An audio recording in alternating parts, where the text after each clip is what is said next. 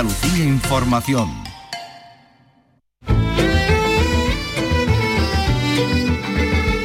En RAI, Andalucía es cultura. Con Antonio Catón. Buenas tardes, la Bienal de Flamenco de Sevilla arrancará el 9 de septiembre, perdón, el 8 de septiembre con el pregón de Laura García Lorca, sobrina del poeta y presidenta de la Fundación Federico García Lorca.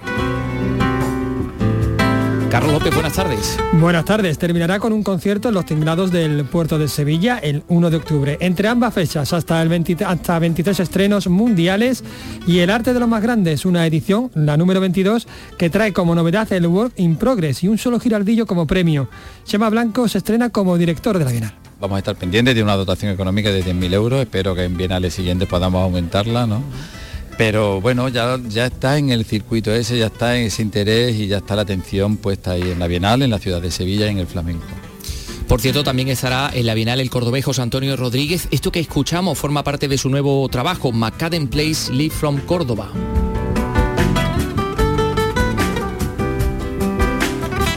que hoy vamos a escuchar, hoy vamos a compartir y también vamos a escuchar al periodista y escritor Fernando Repiso ha venido a presentarnos su segundo libro, Las agujas de la noche, y ya el título nos habla de un mundo de sombras, ¿no? Vicky Román, buenas tardes. Buenas tardes, sí, porque es un thriller con sexo y drogas que comienza con un crimen en una sauna gay de Sevilla. El inspector Iván de Pablos, que frecuenta esas instalaciones, recibe una llamada del dueño de la sauna para contarle todo. Acabará descubriendo, eso sí, una trama bastante oscura.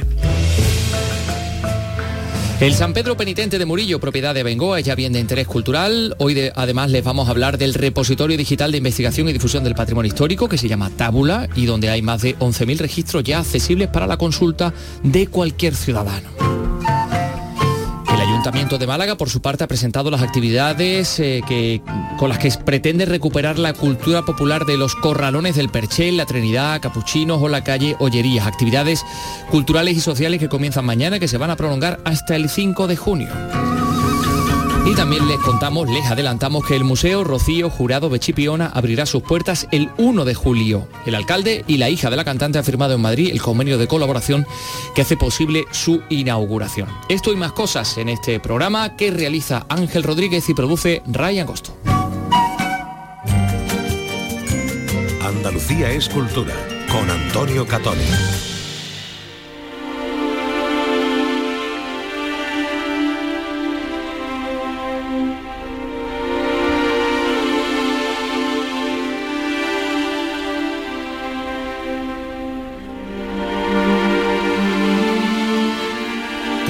Adentrar ya a las 3 y 3 minutos de la tarde en una Sevilla nocturna, de ambiente gay, con mucho sexo y droga de por medio. El mundo en el que se enmarca una serie de muertes y que rodea al policía encargado de investigar en la novela Las agujas de la noche que acaba de publicar en Planeta el sevillano Fernando Repiso. Hola Fernando, ¿qué tal? Bienvenido. Muchísimas gracias. ¿Qué tal, Vicky? Bueno, pues aquí encantados con, tu novela, con las agujas de, la noche, eh, que llega ahora después de haber publicado relatos cortos, de tener también una novela, Seis Mujeres, que era una historia familiar, bueno, pues con humor, ¿no? Divertida, con, con ironía. Pero ahora llegas con esta segunda novela adentrándote en el thriller en un policíaco, con un protagonista además con muchas zonas oscuras, un antihéroe, se puede decir, este policía no muy ejemplar, porque al que ya desde la primera línea, desde que se levanta, vemos muy enganchado a las drogas y, al alcohol, ¿no? Sí, sí, así es, es el, arquetipo del antihéroe, pero bueno, como todo antihéroe, pues eh, terminamos enganchados a él. Claro, como él lo está. Como él, efectivamente, a, todo tipo de sustancias. A otras cosas, a otras cosas. Bueno, y que además ha, salido del armario pues con, mucho ruido, con un escándalo también eh, de por medio, ¿no? Eh, que, atañe también a, su trabajo, su desempeño como, como policía y que por otra parte pues ha hecho saltar por los aires su matrimonio y también su relación con el hijo preadolescente, una relación que siempre es complicada y que en su caso, bueno, pues se ve pues, pues, mucho más tocada, ¿no? Por todo esto que decimos, ¿no? Sí, la, verdad que bueno, al pobre lo castigo demasiado. Sí, sí, la verdad que sí, le llevas todo encima. Sí, eh, a, mí, me gustan las novelas las que, a ver, yo soy un lector omnívoro, eh, leo todo tipo de género y leo, eh, me, gusta tanto la, novela introspectiva y decimonónica como, como el novelón de aventuras de, Stephen King, ¿no? O, sea, que, o de terror. Em, y aquí tenía muy claro que quería, que quería mm, darle caña al, protagonista, quería hacerlo, hacerlo pasar más, ¿no? Pues eso hace que el, lector lo pase, lo pase bien pasándolo mal. Y esa sensación me, gusta mucho. Además, bueno, someto luego a una, una, tensión también en el tiempo, por eso el capítulo está numerado del, por, los Días, eso. y, y, el pobre es un bueno, pues le pasa de todo, pero bueno, pero es un buen policía. Es un buen policía. Él se tiene por bueno, además, lo de cuando puede diferenciar entre el buen, el policía bueno y el policía malo, él se tiene por, por bueno porque sus vicios, y eso lo remarca mucho ante asuntos internos, por ejemplo, sus vicios son privados, ¿no? No deberían o no tendrían que repercutir, ¿no? Eh, en lo demás, ¿no? Y, sobre todo en su, en su trabajo. Bueno, como decimos, en esa situación personal le vamos a tener investigando lo que a priori parece una muerte natural, en una sauna gay en Sevilla, que es donde se desarrolla toda la acción, en un ambiente en el que el protagonista vamos a ver que se mueve muy bien, donde conoce a mucha gente y donde también le conoce mucha gente, lo cual tiene sus ventajas y sus desventajas, ¿no? Sí, sí, así es. Le, ayudan en la investigación y al mismo tiempo le, entorpece. claro. todo porque, claro, eh, sus compañeros no, no, lo tienen tan claro, no lo ven tan, tan, tan fácil como lo ve él. Eh, afortunadamente uno cuenta con la ayuda del comisario, que sí que, que sí que... Sí, el comisario está de su lado, ¿no? El comisario tiene un, es un papel ahí un poco protector, ¿no? Casi también, ¿no? Sí, sí, es un poco el mentor, ¿no? claro. desde el principio, pues bueno, ver el buen fondo que tiene desde que se conocen, hace años en la Academia de Policía, ve el buen fondo que tiene y bueno, hay que estar tanto de todo su, de toda su, trayectoria, claro, claro. Bueno, el buen fondo lo ve después de que de que tuviera una entrada tampoco muy muy halagüeña, ¿no? Porque la verdad que fue un poco tocando las narices. Sí, sí, sí, ya marca, ya tenía maneras, ¿no? es que a él, le gusta tocar las narices. Él, es mm, absolutamente políticamente incorrecto, ¿eh? en el sentido amplio y, bueno, amplio y, conciso de la, expresión. Em, todas las reglas se las salta, él tiene una, única regla que, que es sobre los casos y hacerle, bien, ¿no? Las demás, bueno, pues como tú has dicho, ¿no? Son su vida privada y hace con ella lo que, lo que, quiere. Bueno, es una investigación a lo largo de, hablabas antes del tiempo, ¿no? De una semana, ¿no? Desde ese domingo por la noche en el que tiene que empezar con, con el caso, tras un desfase épico, donde no, se aprueba de nada. Una noche blanca. Una, noche, blanca, sí. Hasta el otro sábado por la tarde. Bueno, ese es el, tiempo, digamos, de la investigación que luego tenga epílogos, ¿no? que nos lleven a, a, un mes y veré semanas después, ¿no? O sea, aquí tenemos ese bueno, que es un recurso, ¿no? Muy del noir, del, del contrarreloj, ¿no? Sí, efectivamente, Era una de las presiones, de las tensiones que le, quería añadir, sobre todo a partir de un momento, de un momento, un hecho.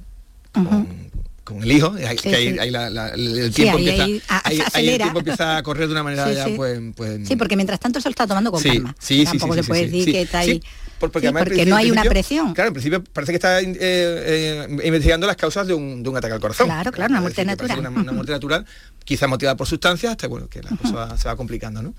Y pues fíjate, el, yo la, numeración de los capítulos lo, hice, la hice al final, el, hecho de que los capítulos estén numerados del 35 al, 1, ¿no? sí.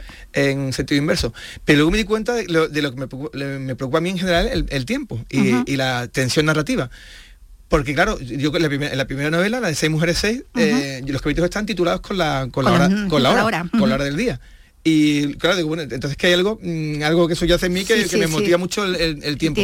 Y me he dado cuenta que cuando le, ahora, ahora que, que, soy más consciente de lo que leo y, analizo más lo que leo, Em, que me preocupa mucho cuando están esos detonadores, esos detonantes que, que aceleran la, acción. Me gusta, me gusta, me engancha el, tiempo y acelerar y frenar cuando y frenar, claro, claro, el, tomar algunas cosas como con mucho reposo, ¿no? Donde ahí no parece que bueno que no está pasando ni realmente eh, ni el tiempo siquiera, no solo la transcurriendo la acción, sino y como dices, ¿no? hay un, hecho que hace que todo, bueno, pues se tenga que acelerar y que, que, haya que actuar de, incluso a veces sin, sin poder pensar. Sí, sí, efectivamente. Sin poder pararte pensar, tirar para adelante, ¿no? Y más si te están contando, te están haciendo una cuenta atrás también, de 5, 4, 3, 2, 1, ¿no? Sí, sí, sí. bueno, eh, como decimos, van a ser unos días muy intensos, tanto por las pistas que va a tener que, eh, que seguir nuestro protagonista, Iván, como por la gente con la que se va a encontrar, eh, su propia situación personal también, porque mientras está investigando no está rebajando tampoco su ritmo adictivo. Él entre rayas y bosca Mm, así va transcurriendo las horas, no se le pasan las horas. Y polvos. Y, polvos también, ocasionales o, muy buscados, ¿no? Pero, porque bueno, ahí está, como decimos, em, en una ciudad, todo transcurriendo en una ciudad eh, que es la tuya, ¿no? en Sevilla, a lo largo de esos días, sobre todo esas noches, por escenarios que están muy, muy definidos, muy, son muy variados además, hasta la Alameda, el barrio Santa Cruz, el polígono San Pablo. Eh, también hay, en, bueno, ahí están esos enclaves que tienen sus nombres reales También hay otros igualmente reconocibles, que tú has cambiado los nombres, Sí. pero que bueno, que, que podrían ser reconocidos. Sí. Bueno, ahí está el Sevilla Central, ahí está la raya. Claro, sí, lo- la raya es un entorno natural, entonces Sí, ese no, sí, no- un no- iba a no claro. Pero sí que que algunos locales sí, sí los he cambiado por respeto a, los- a los dueños, porque, Claro, bueno, sí, porque ocurren algunas situaciones que, bueno, Sí, son todos los establecimientos los que has cambiado, claro. Incluso, mira, por ejemplo, el- el- el- la, la sauna donde se descubre el cadáver, eh, los dueños de la sauna, que en el libro se llama Black Sun, está, está inspirada en la Cube, una, una sauna de aquí de Sevilla, de- re- relativamente nueva. Y los dueños, Salva y Víctor, son amigos. Y yo se lo he dicho, digo, oye, Salva, Víctor, mm, ¿verdad? Aparece también una sauna que está inspirada en la vuestra, que tiene que los dueños son también dos tipos, pero son muy desagradables y son No tiene que ver con chapero, vosotros, el otro claro. digo, que no tiene nada que ver con vosotros. Cuidado. Pero hombre, que, que sepáis, están advertidos y se- Claro, se, claro. se partían de la risa y súper agradecidos. Y además se la han leído y le ha gustado. que Sí, bueno, están en ello, están en ello. Ah, están en ello, todavía Sí, no lo han terminado, ¿no? Sí, sí, sí. De hecho, fíjate, es muy curioso porque em, quería, em, mi primera intención era hacer la presentación de la novela en la sauna. Ajá. Me habría parecido un pelotazo. Sí, sí. Lo que pasa es que por aforo, por aforo Ah, y no. por- claro, ellos, ellos- ellos tienen que cerrar el negocio, en fin, ¿no? y, el, y el aforo entre piscinas y jacuzzi no era No te queda tanto espacio, no, no, no, no, claro, no, no, claro, no, no, no, para- no, para no, meter sí. ahí que se me cayera, a los en no una piscina. en una de las piscinas. Bueno, Sevilla, como, como vemos, eh, es un estupendo escenario, ¿no? Para, para el noir, para, para el policíaco. De hecho, se están ambientando hasta series, ¿no? Como, quiero decir, de, de- de thriller, eh, eh, de, de novelas como, no sé si las de Camino Vargas, ¿no? Sí, que hace Susana Martínez, Susana Martín Gijón Gijón, que, también, ¿no? eh, la verdad... Por cierto, estoy ahora mismo con Planeta, con la última. que- También, exactamente. Ah. bueno, que en Planeta, por cierto, lo he dicho, eh, bueno, lo decíamos al principio, ¿no? Que es con la que es publicado, bueno, editorial, Bueno, bueno, o sea, es un salto. Un. Yo, mira, te, me- te voy a hacer una confidencia. A mí cuando me, me llamó la que ahora es mi, mi editora, Puri, Puri Plaza, me llamó desde Madrid diciéndome que me, bueno, se hacían con la, con la novela. Con la novela. Yo me a llorar. Te lo digo así, es, verdad, emoción. es verdad que yo, no, es verdad que yo mm, soy de lágrimas fácil, a mí Sí, me sí. emocionan los anuncios de Navidad, no, no, de verdad, lo, lo reconozco. Y no, reconozco además que estoy orgulloso de ellos, coño. Ajá. Pero mm, cuando me llamó yo estaba en la cocina, ¿qué, qué, qué, qué, qué? Y ¿Qué llorando, planeta me lo sacas? llorando a moco tendido. O sea, es que planeta. Sí, sí, sí. Mira, el, el miércoles, cuando salió la novela, ya, ya, ya me ingenuo, lo que sea, yo me pasé por la casa del libro a ver, A mi libro, verla, ¿no? a ver mi libro en las estanterías. y yo, de verdad, mm, yo me presenté a los chicos de la casa del libro. pues, Este libro es mío, Sí, esta novela y es mía. un niño chico, feliz, feliz, feliz. Hombre. Una, de las grandes distribuidoras de, eh, de, de- de- literarias, ¿no? A nivel mundial, ¿no? Entonces, joder. Exacto. Pues fíjate, bueno, pues está aquí las, las aguas de la noche, como decimos, eh, con esta historia con mucho protagonismo, lo estabas diciendo, ¿no? Del ambiente homosexual, de los lugares por los que se mueven los personajes, los bares, los clubes, los caminos solitarios, las Sí, y bueno, y las citas sexuales también en el Grindr también, que eso también tiene, y además claro. tiene importancia, quiero decir, que es algo más que anecdótico, ¿no? Sí, sí. eh, Para el desarrollo de la, de la trama. Lo, lo tiene, lo tiene. Eh, porque además, eh, bueno, a ver, el- el, eh, es un tópico también, ¿no? Cuando eh, en la novela negra, el, el asesinato, el, robo, el, hecho delictivo, eh, muchas veces no es más que la excusa para hablar Para- de otras cosas, claro. Y yo en esta novela quiero hablar de- por supuesto, una trama de- detectivesca que, que- que enganche, que emocione, que, que te, que te tenga en vilo hasta prácticamente hasta la última página cuando descubres quién es el asesino. Pero al mismo tiempo quería hablar, pues bueno, pues de este submundo, de esta silla que existe. Claro. Eh, como tú has dicho, ¿no? El mundo de las chemsex, de las, de las fiestas en, en- en- en casas privadas donde hay mucha droga, mucho sexo, y también de las aplicaciones que, mm, para, para, Para ligar, sí, sí. Para, li- para ligar y bueno, pues para mantener relaciones sexuales, ¿no? Eh, que es un mundo que la verdad que es apasionante por una parte y por otra parte que, que hay que tener mucho mucho cuidado porque tú no Claro, sabes quién está detrás. que te va a encontrar, claro, ni y qué intenciones. Claro, y una foto, todos podemos poner una foto que no es nuestra, ponemos una Claro. foto de Hugh Jackman, ¿no? Por ejemplo, de, ahora mira, es que me parezco a lo ves, Mira, no. mira. Soy clavadito lo ves, no. Y no, no, no, a ver qué te encuentras. Te abre la puerta de quién- a quién te encuentras. A ver quién te encuentra, ¿no? Claro. Y- Y, con qué intenciones. Claro, lo que decíamos, ¿no? Que, que, que pueden ser, que llevarnos al noir Claro, sí, directamente. directamente, sí, sí. Bueno, con personajes como vamos a ver mm, de todos los estratos sociales, Ujú. porque aquí hay desde camellos a actores porno, pasando por, por señoritos de pueblo, por pijos rancios, hay de todo, ¿no? Porque bueno, porque una Sevilla, pues, una ciudad como muchas ciudades, ¿no? De- del mundo eh, muy ecléctica, ¿no? Donde Sí. bueno, y donde todos se pueden acabar relacionando en un momento dado, ¿no? Sí, y porque también me interesaba, eh, a ver, vivimos en Sevilla, una, una- una de las ciudades más bonitas del mundo, y una- estamos en el, en el primer mundo, en, en un, en país potente como es España, eh, con una libertad sexual apabullante, incomparable con otros países, ¿no? Y entonces yo quería, quería también poner de, de relieve que no todo está tan, tan, tan, tan, tan, tan. sí, sí, ni todo Eh, que tanta- tú te metes a un entorno rural y, Y que, tú que eres, que eres gay, te vas a enterar. ¿Eh? sobre todo en determinadas familias que siguen siendo muy conservadoras. Y si ahora ya la metemos en la ola esta de neorranciedumbre que, está entrando, cuidadito, cuidadito ah. vienen nubarrones. ¿eh? Ah. Entonces yo quería también hablar de esto, ¿eh? que no la novela es muy políticamente incorrecta, este no es el gay normativo que, se, nos vende desde, desde las instituciones, por así decirlo, ¿no? Este no es un chico casado con otro chico casado y con una vida, con una casa perfecta, con una vida burguesa. E incluso adoptando, adoptando niños y con, con casa a la playa. Este no es. No, no. yo estoy seguro que algunos amigos, rompe. estoy como algunos amigos míos activistas me van a decir, tío, me estás echando por tierra todo lo que estamos luchando. Bueno, pero es que este tipo de personas siguen existiendo. También está claro, claro. por eso vamos a encontrar aquí en la, novela personajes más o menos tolerantes, desacomplejados y otros que ejemplifican pues eso, esa sociedad más retrógrada, más inmovilista, intransigente, tradicional, como, como el caso, por ejemplo, del padre, ¿no? de la primera de la primera víctima. Don Braulio. Don Braulio. Bueno, una una intolerancia. Braulio, Braulio, Braulio se lo de. Braulio te hacía, Braulio Ortiz Pool te hacía algo, ¿no? Sí, sí, verdad. La cita, ¿ves? La cita, era de, de, Braulio. Es magnífico poemario. bueno, estamos hablando de, del periodista cultural y, bueno, y poeta, también, y novelista, un, gran poeta, así que, mm. que Braulio. Bueno, decía eh, que está esa, esa intolerancia también eh, en el ambiente, ¿no? Que se palpa y en esas referencias que las hace, ¿no? A los medios y a los políticos más ultras, como estabas comentando antes, ¿no?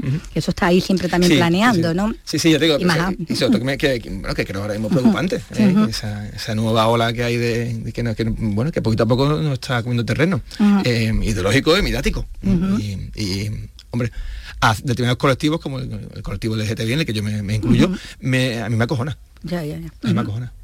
Bueno, porque además es del caso en el ambiente homosexual, que es el que está investigando eh, Iván, el protagonista, eh, está, hay otro que aparece ahí en relación con los abusos sexuales a, en manada, ¿no? Porque bueno, la realidad alimenta la ficción, ya lo vemos, ¿no? Y eso también está ahí y sobre eso también se habla y cómo se puede, eh, bueno, utilizar, ¿no? Y politizar y instrumentalizar, ¿no? Asuntos como eso. Yo tengo que reconocer y lo siento que la, prensa sabe un poquito regular. sí. sale muy regular para... Pero bueno, es esa prensa amarilla, eh, escandalosa. Aunque tú de medios de comunicación sabes que no eso has estado tu trabajo. Bueno, no, soy periodista, pero, pero sí, sí que me he dedicado a veces a los medios. máster en comunicación política institucional, precisamente, entonces, sí que es un, entorno que no me es desconocido, ¿vale? Pero que mm, eh, para mí eso no es la prensa, para mí eso, es basura ¿eh? en toda su... Y han, hecho muchos años, están haciendo muchos años. Sobre todo porque casos como el de la, de la manada, pues lo han, lo han bla, bla, bla, ideologizado, ideologizado, ¿eh? y, y no, entonces no puedes convertir a la, a la víctima en verdugo. Bueno, aquí es un, tenemos una, una ficción, la, de esta novela, donde hay también, pues bueno, pues mucho, lo de Braulio, muchos guiños a, los amigos, tus amigos, los nombres, los apellidos de, algunos personajes. bueno, el del protagonista ese de Pablo, de su compañera Ojeda. Bueno, tú has querido hacer un homenaje, está claro también, ¿no? A los amigos también. Eh, yo, ¿verdad? el, sí, yo, yo, la, novela ya venda o no venda, yo ya he triunfado. Te lo digo, lo digo de verdad con, el corazón en la mano. Que me publique Planeta, pues por mí ya me parece un logro, de verdad que, yo no soñaba hace hace cuatro años cuando, cuando empecé con la primera novela, yo no soñaba, no, estaba, ni en tu, ni en tu pensamiento. Ni, en la vida, ¿no? Y sin embargo, aquí estamos, ¿no?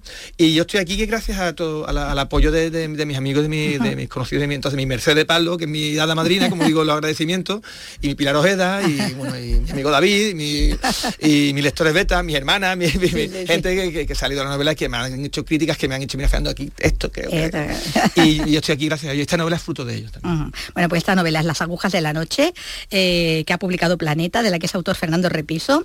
Eh, su segunda novela, bueno, pues a la, que le deseamos, bueno, pues la mejor suerte del mundo, que todo vaya muy bien. Gracias, Fernando. Gracias a ti, gracias a ti, Vicky la segunda novela de Fernando Repiso. Eh, este las agujas de la noche, Fernando es que es muy espontáneo. Sí, muy espontáneo, muy espontáneo, además que, bueno, tal como lo piensa lo dice, ¿no? Sí, sí, sí, absolutamente. He estado leyendo porque además tenemos que decir que Fernando es la pareja del actual alcalde de Sevilla, Antonio Muñoz. Muñoz. a preguntarle también que si le había gustado. Eh, ahí iba yo, que no sé dónde he leído en, en qué medio. pero fuera de, de Antena que se lo había hecho. Me parece que en el mundo he leído una entrevista en la que él decía que sí, que, a Antonio Muñoz, claro, evidentemente que va a decir que le había gustado mucho estas agujas de la noche, la segunda novela del escritor sevillano Fernando Repiso. Son las 3 y 20 minutos.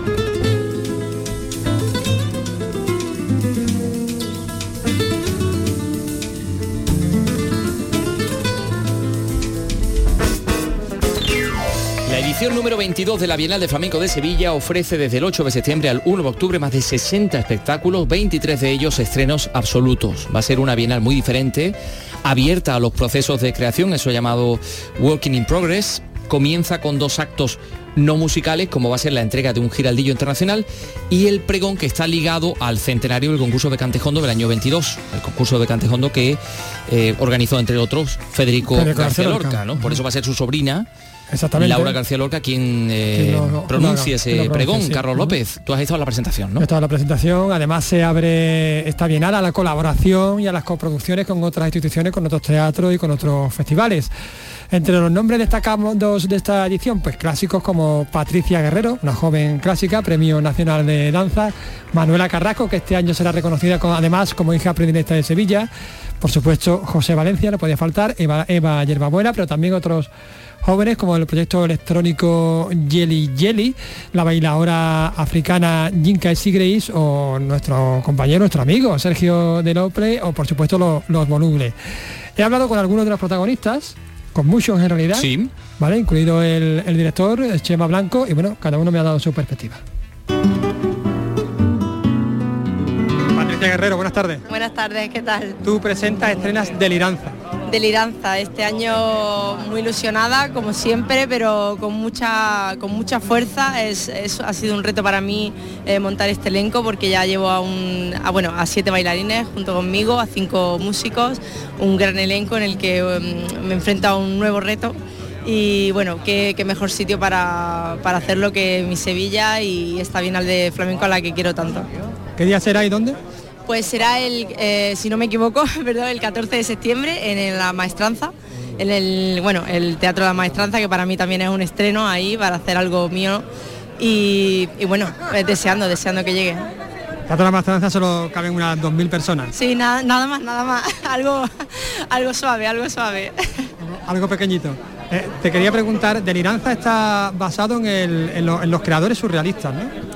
Bueno, sí, realmente cogimos como herramienta ese libro de Lewis Carroll, en el, que una Alicia, una mm, supuesta Alicia, lo que pasa es que yo en este caso pues soy una bailadora en mitad de un proceso de creación en el que, en el que caigo en un sueño, en el que aparece pues ese flamenco de mi sueño, un flamenco surrealista, por lo tanto hemos cogido todas esas referencias de los grandes artistas del surrealismo.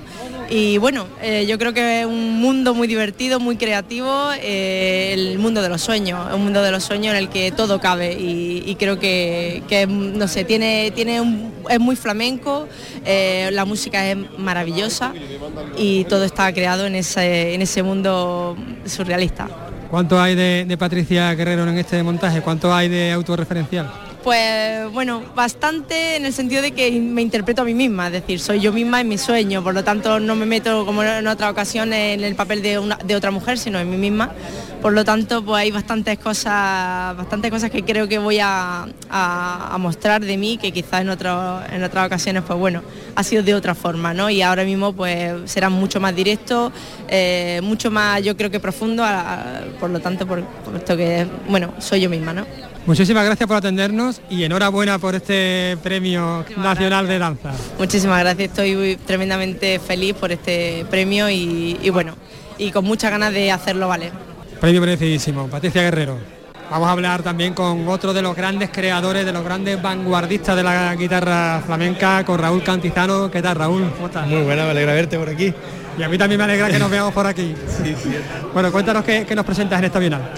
Pues a ver, lo que presento es una propuesta un poco peculiar porque es un trabajo que llevo desarrollando con Marco Serrato durante un tiempo, que es el contrabajista que me acompaña, que nos acompañamos mutuamente, y con Tomás de Perrate. Y es una apuesta por el por eh, que el flamenco dé un paso hacia la libre improvisación entonces se trata de, aun rompiendo y no ateniéndonos a los códigos clásicos de las estructuras clásicas de la guitarra y, de- del cante, pues intentar que siga sonando flamenco en la, en la puesta. Entonces es una, una improvisación libre que además va a ser registrada por el artista de Euskadi, Xavier Erquicia, con el que haremos una grabación que también a su vez será una remezcla improvisada, será un concepto también diferente de, grabación y que nos permitirá tener un registro de ese, de ese, de ese, bueno, de ese acontecimiento para que sea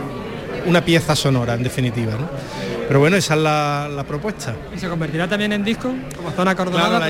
la, idea es que se, que se edite, que ahora mismo lo que no tenemos es sello para editarlo, pero nuestro objetivo es Claro, pero no será un disco al, uso de un registro de, un directo, de una actuación de directo, porque el mismo, los mismos registros serán múltiples, se registrará también espacios diferentes del espacio escénico y se harán registros también sonoros en, el previo encuentro que haremos con los tres artistas para, formar un poco, para ponernos de acuerdo.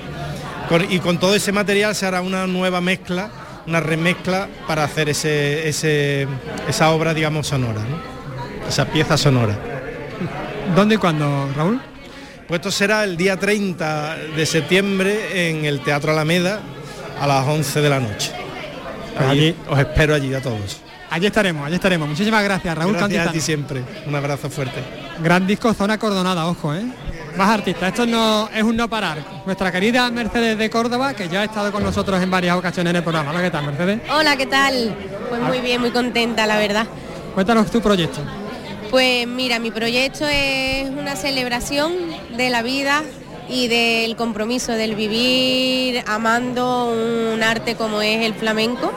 Entonces un poco homenaje a, la danza en general y, al arte, al arte y esa celebración de, poder vivir de lo, de lo que uno ama y una reafirmación total de ese compromiso y de, y de, y de la lucha. Además en un momento ahora, ¿no? Que parece que parece que volvemos otra vez a la normalidad, que tenemos estas ganas de volver a la vida, ¿no? Sí, la verdad que ya se va viendo un poquito la luz, como, como decimos todos, y nada, lo estrenamos en Jerez, ha pasado por mi tierra y estamos locos por, por traerlo aquí al templo, a Lope de Vega que como ha dicho la consejera, pues la Bienal del 22, que celebra el año 22, yo vengo el 22 de septiembre el 22 de septiembre al López de Vega, así que... A los astros sí, unidos. Sí, sí, ahí la verdad que lo he pensado, cuando la está diciendo tanto, lo he pensado, digo, yo vengo el 22 y nada, con muchísimas ganas de, pisar el Lope que, que hace mucho tiempo además que no lo piso y pisarlo con mi propia compañía, con cuerpo de baile, con este espectáculo y este proyecto tan grande, pues me hace especial ilusión. Muchas gracias. A ti. Bueno, también está por aquí Miguel Marín, director no solo del Flamenco Fest, sino de aquella maravillosa residencia artística a las que acudimos. Hola, ¿qué tal, Miguel? Hola, muy buena. Pues aquí de celebración con, bueno, con esta programación fantástica de la Bienal que además, bueno, muchas de ellas, muchos de estos espectáculos han visto la luz en, en germen, en aquellas eh, residencias que tú programaste. Efectivamente, eh, el espectáculo de Sergio de López, el preestreno fue allí en, el en Torrox, en el programa In Progress, y también ahora, la semana que viene o la otra, el día 3, tenemos el espectáculo de Ana Morales, peculiar, que también será allí el preestreno, y luego vendrá aquí a la Bienal. Con lo cual, bueno, pues es una, es una alegría esa, ese tándem, ¿no? Muchísimas gracias, Miguel. Gracias. Por supuesto vamos a hablar con el responsable de todo esto, con Chema Blanco, el director de, la Bienal. Hola, ¿qué tal, Chema? Hola, ¿qué hay? ¿Qué tal? Muy buena. Una Bienal eh, radicalmente nueva, ¿no? Has, dado has querido dar un giro completo, ¿no? ¿Tú lo ves así? Yo creo que sí. ¿Sí? Sí, sí. Bueno, bien, no sé, bueno, es, mi bienal. Yo, la de los demás directores que han, hecho su bienal, cada uno tenemos un criterio y tenemos y tenemos una idea de, cómo debe ser. Y bueno, esta es la mía. No sé si, si pues supongo que a alguna gente le gustará y a A mí me parece una metáfora perfecta esto de que el flamenco esté vivo, pues nada más vivo que en un work in progress, ¿no? Totalmente, no, eso ha sido una apuesta, vamos a hacer tres este año nada más. Eh, de David Coria que lo he convencido eh, Charo Martín, la cantadora, que, me interesa mucho porque ella es, cantadora, es maestra de cantadores y es performer y bueno, es, una suerte poder acercarse a ese mundo ¿no? en el flamenco. Y después lo que ha adelantado la consejera, que, es un work in progress que va a dirigir eh, Úrsula López, la directora del Ballet de Andalucía, del Ballet Flamenco Andalucía, y que bueno, la idea es encerrarse con Israel y el ballet encerrarse durante el día, por la noche, durante cuatro días, van a trabajar sobre distintos palos de flamenco, mostrarnos el resultado de ese trabajo. Entonces, eso al público, eso al público, a ver, no sé, no estamos acostumbrados a que en Bienal exista y que exista con el flamenco, que lo hay, y hace ya mucho tiempo que lo hay, pero eso es una gozada verlo, eso es que ver las tripas de las cosas y formas parte tú de eso también, ¿no? Entonces eso es siempre un lujo. Sí, estaba antes hablando con, Miguel Marín precisamente sobre, sobre eso, sobre esa residencia artística que también él proponía, y me decía un poco también que iba por esa línea, ¿no? Claro. Sí, bueno, yo con Miguel en, el programa de actividades paralelas sí que estamos los dos trabajando sobre, sobre montar algo, montar una mesa. No nos gusta que fuese una conferencia, sino la necesidad que hay ya en el flamenco, que, es igual que todas las artes escénicas y necesita residencia, necesita que de las instituciones se apoyen, o sea, y desde el sector privado se apoyen la residencia y se apoyen a los artistas, porque si no, tú no puedes llegar ya como antes, porque ya, ya los flamencos cuentan muchas cosas, te quiero decir siempre, ¿no? Matilde Coral decía que ya una seguirilla ya lleva su propio discurso, ¿no? Y su propia historia, pero es verdad que ahora ya, ya se relaciona de otra manera y si queremos estar en el panorama internacional y nacional en los mejores teatros hay que hacerlo a través de residencia para preparar, poder preparar bien los, los espectáculos. También otra novedad de este año, se reducen los, giraldillos, solo hay un giraldillo. Solo uno, los aglutina todos. El giraldillo internacional de flamenco, Ciudad de Sevilla. Bueno, yo lo he explicado antes cuando lo he presentado.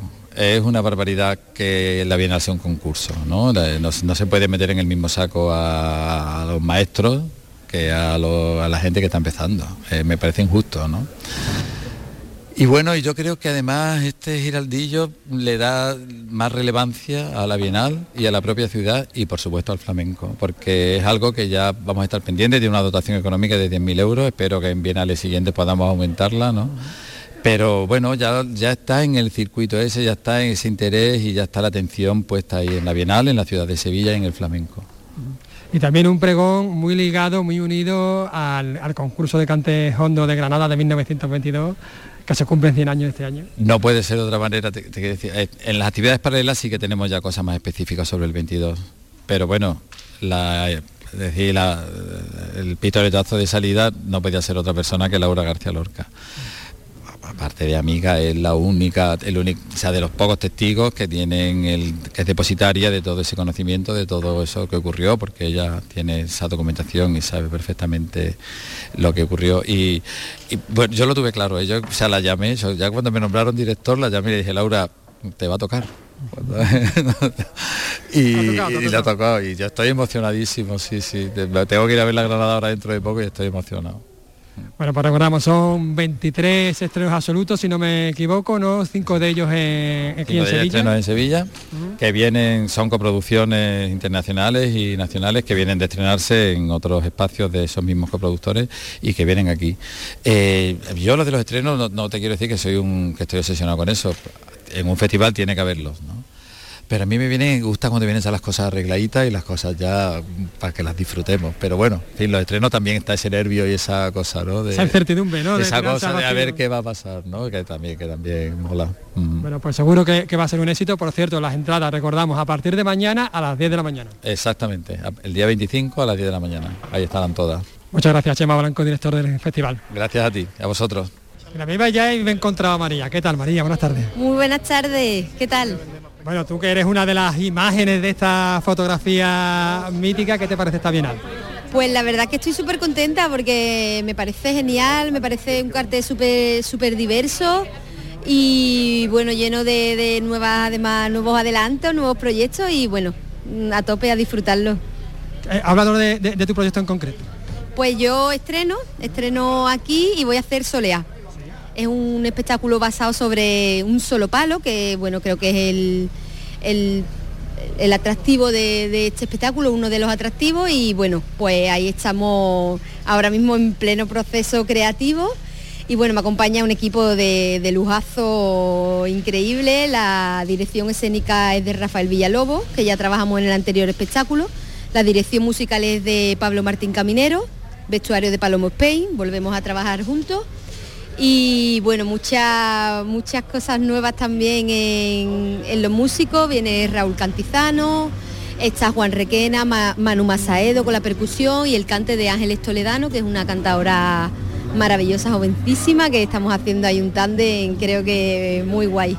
A Toledano que hace doblete también con, con ellas, con el otro espectáculo precisamente. Sí, sí, sí. La verdad es que, vamos, lo acabo de ver porque no sabía nada de la programación y, y- y he visto que sí, que ella está también ahí. Con el espectáculo de, de Sergio de López. María Molina, muchísimas gracias. Muchísimas gracias a vosotros. Qué buen repaso nos ha dado por algunos de los espectáculos de la Bienal. que Algunos, tenemos que decir que hay más sí. de 60 espectáculos, 23 estrenos mundiales. Es tremendo lo que va a Tremendo, pasar tremendo. por Sevilla. Estaba yo ahí agazapado con mi casa mariposa gigante. Sí, ¿Te han sí, escapado sí. algunos? Eh, ¿Alguno se te ha escapado? Sí. Mm, No sé yo. Sido ágil. Sí, sí, sí, pero tú has sido bueno. bastante, bastante ágil. Oye, ¿sabes quién va a estar también? José Antonio Rodríguez, el, el guitarrista cordobés. También va a estar en la Bienal. Y es curioso porque estos días lanza su duodécimo disco, tercero de los que ha grabado en directo, que se llama Macadam Place Live from Córdoba. Sí, José Antonio Luque nos habla de él. Macadam Place recoge la experiencia californiana de este guitarrista que el pasado año lo interpretó en directo en el Gran Teatro de Córdoba como acto de clausura de la cuadragésima edición del Festival de la Guitarra. Producido por el propio artista, José Antonio Rodríguez se rodeó de talento cordobés para crear esta versión que además está grabada en vídeo y que le hizo sentirse como en su casa. siempre digo lo mismo, pero yo, yo no me siento mm, no solo valorado, sino querido en mi tierra, al contrario de lo que opinan otros artistas, yo la verdad que al contrario, no, no- tengo nada más que agradecimiento a esta ciudad por el cariño que se me tiene. El director de arte ha sido Daniel Márquez y ha contado con la cámara de Tony Blanco. El 27 de mayo el disco estará disponible en todas las plataformas digitales.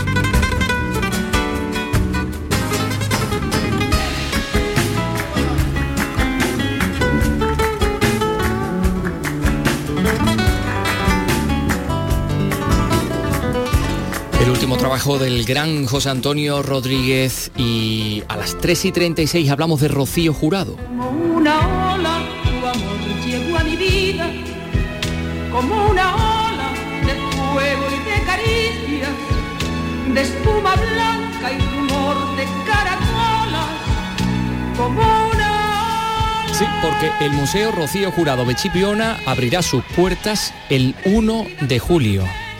El alcalde de Chipiona, Luis Mario Aparcero y Rocío Carrasco, que es la hija de Rocío Jurado, han firmado en Madrid el convenio de colaboración que hace posible su inauguración. ¿Y en qué términos? Esto nos lo va a contar en Jerez Marga Negrín. Atentos.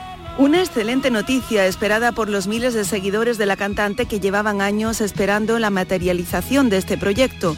Se tratará de un centro de interpretación que albergará recuerdos, enseres y documentos de la artista chipionera. Rocío es la niña de Chipión, que por cariño la han elegido como su voz en España y en el mundo.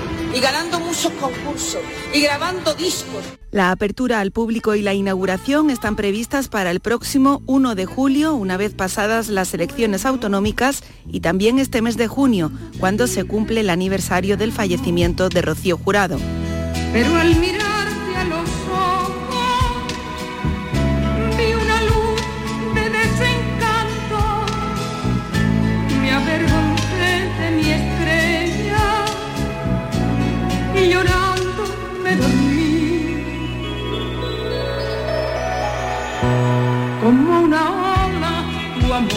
llegó a mi vida.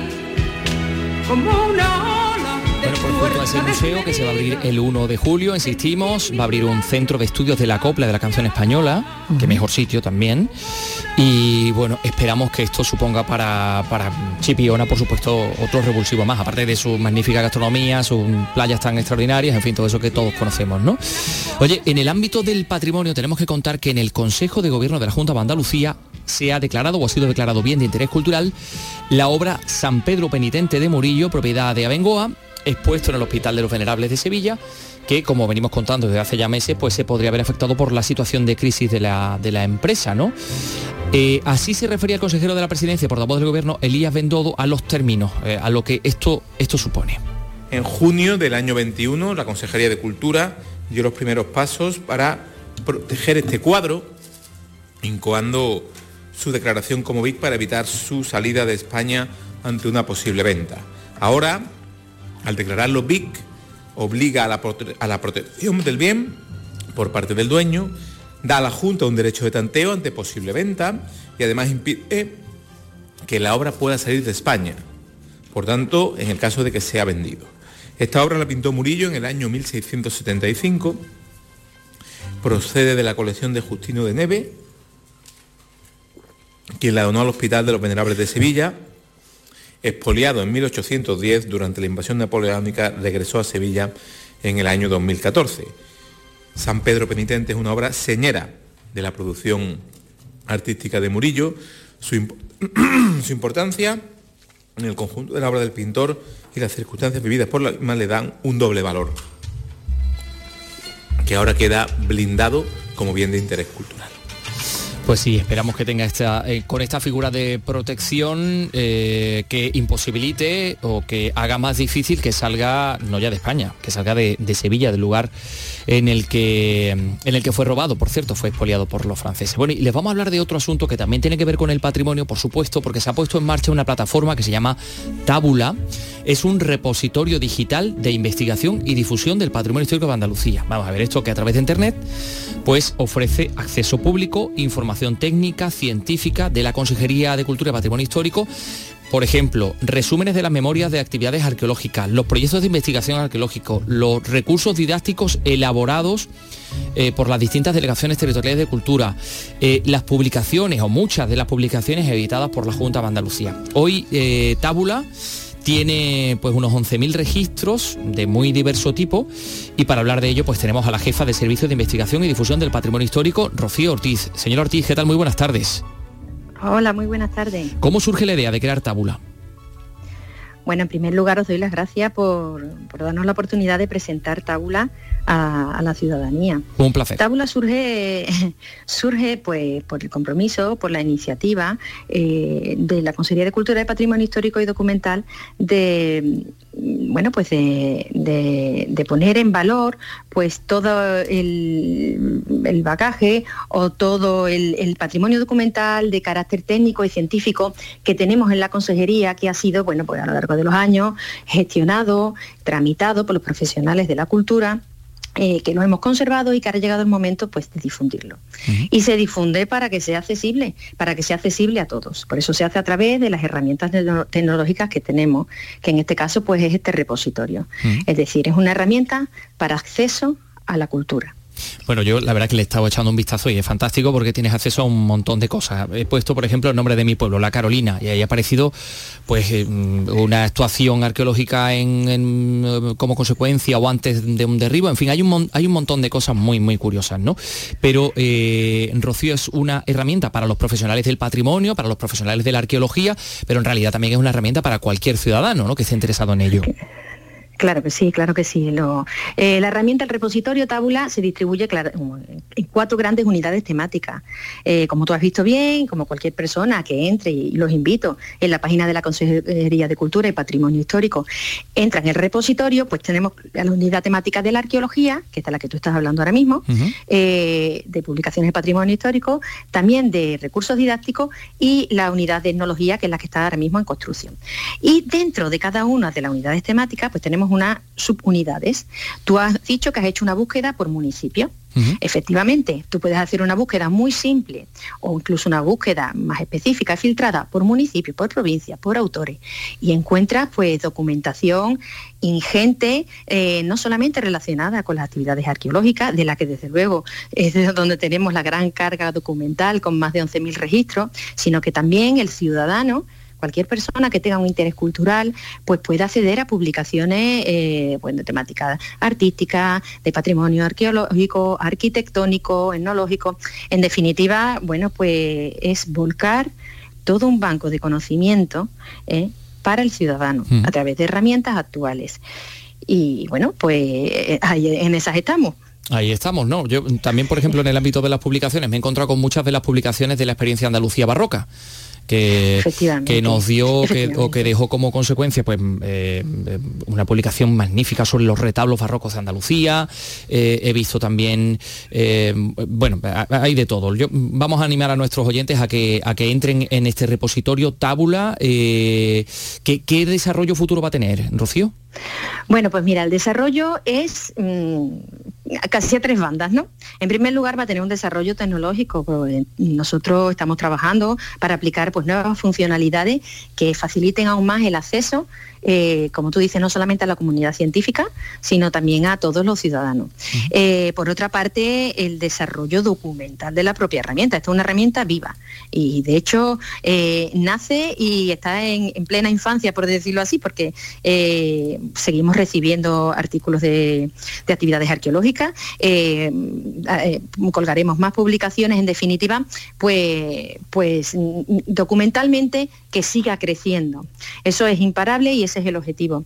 Y por otra parte también queremos que siga creciendo eh, en relación con el ciudadano, es decir, hemos habilitado dentro de la plataforma un correo electrónico en el que el ciudadano pues también nos puede eh, sugerir, consultar pues aspectos de la herramienta y, y- y documentalmente pues también hacen, eh, planteando cuestiones que a nosotros nos sirven para desarrollar pues esta función social de esta herramienta. No se pueden imaginar la cantidad de cosas interesantes que hay en esta plataforma. Tábula, repositorio digital de investigación y difusión del patrimonio histórico de Andalucía. Eh, hemos estado hablando de ello con Rocío Ortiz, jefa de Servicio de Investigación y Difusión del Patrimonio. Señor Ortiz, muchas gracias.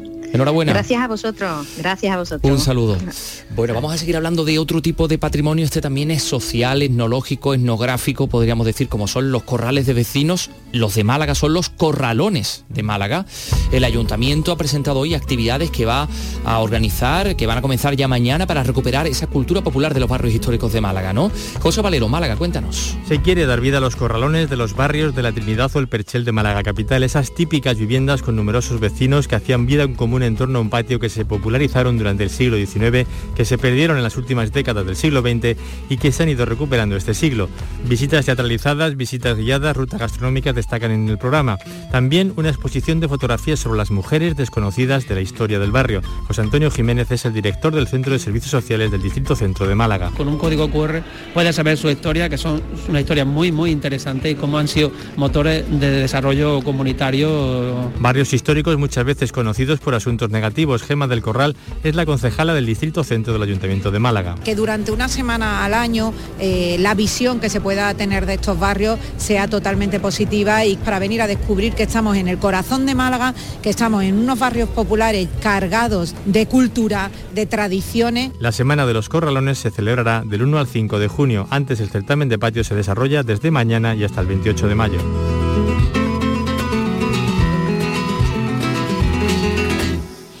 Ha traído el olor de la cultura popular, se acerca a estos estudios nuestro querido Paco Gómez Zayas.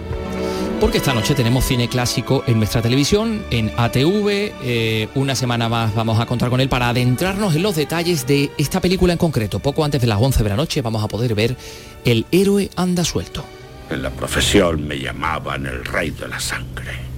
Los hermanos Mars provocan la risa, Garbo provoca el llanto, Orlok provoca el terror. y una vez pensé que sería actor. No es que las películas sean malas, yo soy el malo. Me siento incapaz de hacer una buena escena porque es demasiado tarde, estoy viejo. Claro que puede. Y además eso no es lo peor. ¿Sabes cómo llaman a mis películas hoy en día? Camp. Yo soy Camp. Espera un momento, quiero enseñarte algo. Mira esto, ya no se estila mi sentido del terror. Aquí lo tienes, mira. Mata a seis personas en un supermercado. Ya nadie se asusta con un monstruo artificial. De todo lo que ha dicho. Bueno, pues ahí tenemos a, a Boris Karloff explicándole a, a Peter Bodanovich por qué quiere dejar, retirarse de- del cine, dejar de ser el, el héroe de, de las películas de, de terror. Y aquí está Paco Gómez Tallas, hola Paco, ¿qué tal? Muy Buenas buenas. tardes. Para hablarnos de esta película, El héroe anda suelto. Bueno, el título original era Target, ¿no? Sí. Eh, Targets, eh, esta película de Peter Bodanovich, que decimos que bueno, que también es protagonista, ¿no? Sí, Eh, sí. En la misma. Ahí estaba. Ahí estaba y lo estábamos escuchando, tratando de convencer al personaje que interpreta Boris Karloff de que haga una, una última película y, y el otro está harto de estar encasillado La- la como verdad- era en la vida real, ¿no? La verdad es que es muy curioso porque, claro, Peter Bogdanovich de alguna manera se interpreta a sí mismo porque es Claro. un director joven que quiere hacer una película de terror. Además es un director joven como era Peter Bogdanovich, que antes de ser director fue crítico de cine y antes a un actor. De hecho en esta película pues eh, tiene actor, está en, la, guionista, en la doble función o en la triple de guionista, director y actor. Y, y entonces, eh, y además es un enamorado del cine clásico y un ferviente admirador de los mitos y de los héroes de antaño, como era el que podía representar eh, la figura de Boris Karloff.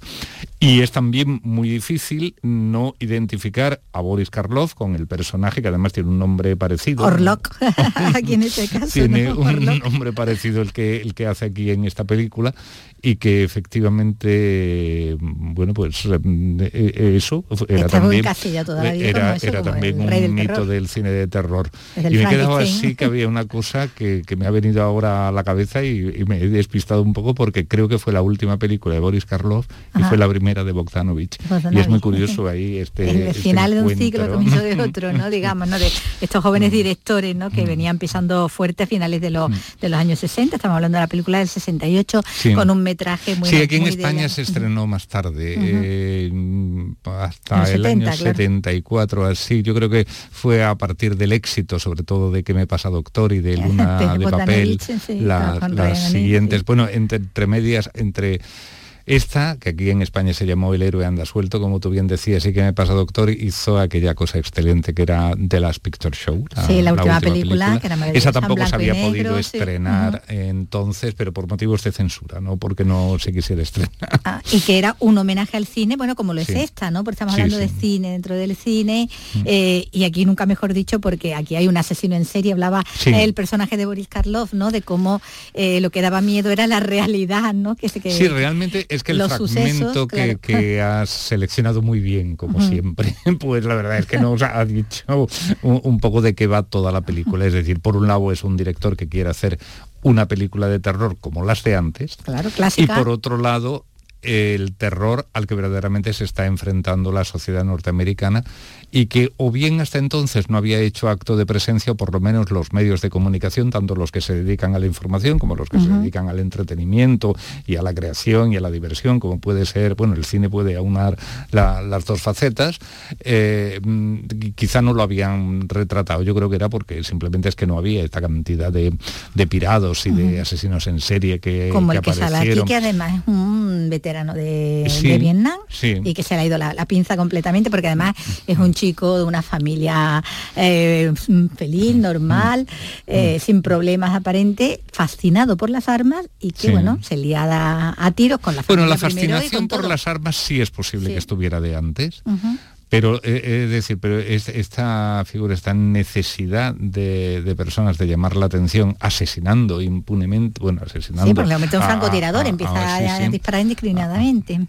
a, decenas y, y a veces incluso a más eh, de, de una decena y más de dos de, de personas, pues esto es verdad que, que no se había visto. Y esta debe de ser una de La las primeras primera. películas, quizá la primera, que refleja esta, esta situación. que luego sería bueno una, una realidad no y Sí.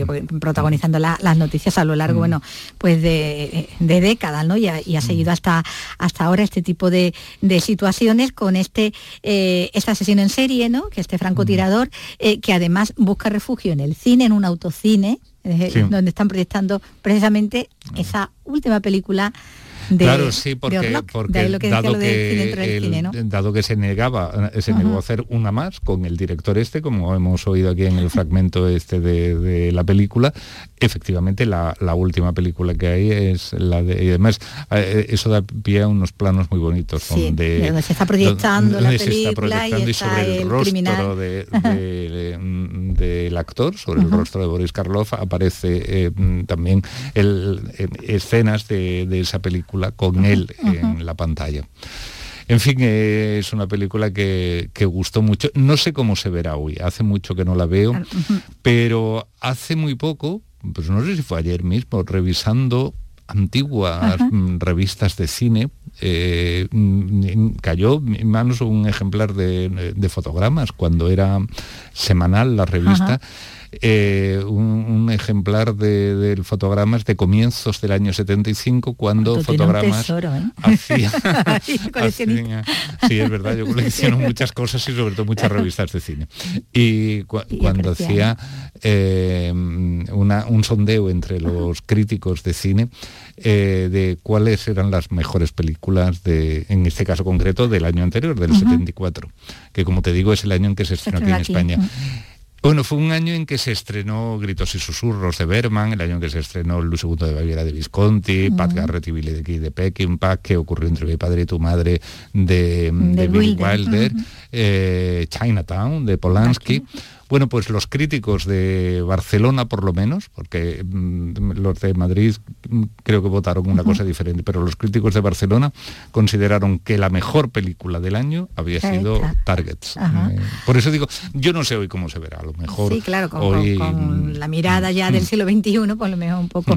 Pero sí que es verdad Mm. Hoy- que en su momento fue, en su momento sí lo hizo, ¿no? Que, que sorprendió esta, esta historia, este thriller eh, sobre cine dentro del cine que abordaba pues algo prácticamente inédito, como dices, ¿no? Que era el tema de los serial killers, ¿no? Y, y Sí, más de este tipo, ¿no? De to- tipo de francotiradores.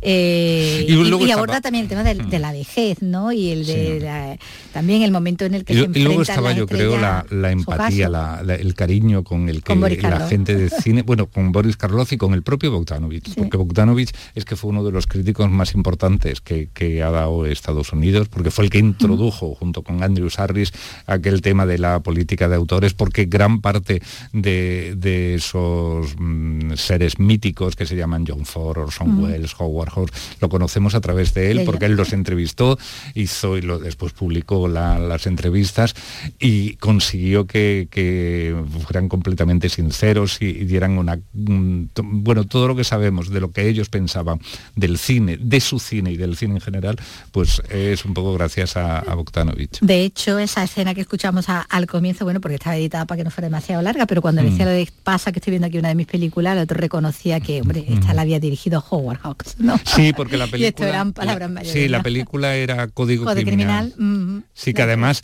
estaba muy bien seleccionado, primero porque es que eh, es que Bogdanovich fue el que preparó en, fue por el año 62 o 63 en el MoMA, en el Museo de. Arte Moderno de Nueva York, una retrospectiva de Howard Hawks. Y a partir de ese momento es cuando se identifica a Howard Hawks primero como uno de los más grandes directores que ha habido en la historia del cine. Y segundo como el ejemplo quizá mejor de lo que es el, el- la narrativa clásica de, de cine, o sea, el clasicismo eh, cinematográfico norteamericano eh, es sinónimo de Howard Hawks y, Mm, y y- que además era, bueno, valía para, para todo tipo de géneros, además, como, como había demostrado. y era un poco el ídolo, eh, Sí, el sí. ídolo de, De toda esta generación, ¿no? de, de toda esta generación y, y- y del propio Bogdanovich. ¿no? Ujú. Cuando tenía que escoger algunas de las mejores películas de la historia del cine, siempre acudía a él. Bueno, que- a él y a John Ford y a El, que me pasa doctor es Bueno, sí. prácticamente una fiera de mi niña. Es, es el homenaje, Es el a- homenaje a, a total. las comedias y particularmente a esa que dices, a la fiera de mi niña es evidente, la, la inspiración,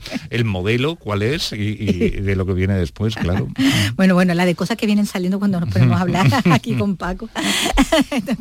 Una cosa que nos lleva a otra. Bueno, pues esta es la película que podemos ver, como decimos, esta noche en nuestra televisión. Pero el martes tenemos más cine clásico y tenemos más... El jueves. Ah, el jueves, el jueves, ¿verdad? El jueves tenemos... ¿Qué he dicho? El martes, El el, martes, al martes martes hoy. estamos hoy, pero en fin, si quieres seguimos hablando. No, no, no, el jueves, el jueves, que ya llevamos mucho rato. Dale que te pego. En RAI, Andalucía es cultura. Ríen la bandera de la plaza, apaguen ese sol que arriba arde, que yo no quiero ver qué es lo que pasa. Si sale el tercer toro de la tarde, quisiera no mirarlo y ya lo veo, oculto entre la gente. Pues hoy es un día importante para la música porque un 24 de mayo nació, por ejemplo, Patti LaBelle, Gladys Knight, Bob Dylan, que por cierto cumple 81 años, pero nosotros vamos a ir a lo nuestro, a lo andaluz. Hoy habría cumplido 106 años el jiennense de Torre del Campo, que nos dejaba en 2004 conocido artísticamente como Juanito Valderrama. Yo soy el amo del mundo, yo no me cambio por nadie, yo mando en la carretera y además tengo a mi madre y una mujer que me quiera. Cantador de flamenco eh, que intervino también como actor en seis películas. El padre Coplillas, que le encanta, por ejemplo, a Carlos López, que me lo ha referido en más de una ocasión. Juanito Su Valderrama, profesional. es un es un tótem gigantesco. Sí, sí que lo es. Su carrera profesional, querido Sí Carlos, que- de- me, permi- me permites que termine esta locución. Mm, A ver qué va a decir. Pues mira, que su carrera profesional comenzó en el año 1935 y se prolongaría durante más de 60 años. Cantaor andaluz que inmortalizó como nadie el sentir de los españoles que se veían obligados a emigrar. Lo que pasa que es que en realidad él luego explicó que el emigrante no estaba dedicado a los emigrantes, No. sino que estaba emi- dedicado a los exiliados. Eso ya luego Claro, lo es contó que, después. es que él fue luchador por la República. Bueno, que nos vamos a ir con el emigrante. Mañana regresamos a las 3 de la tarde. Adiós. Tengo que hacer un rosario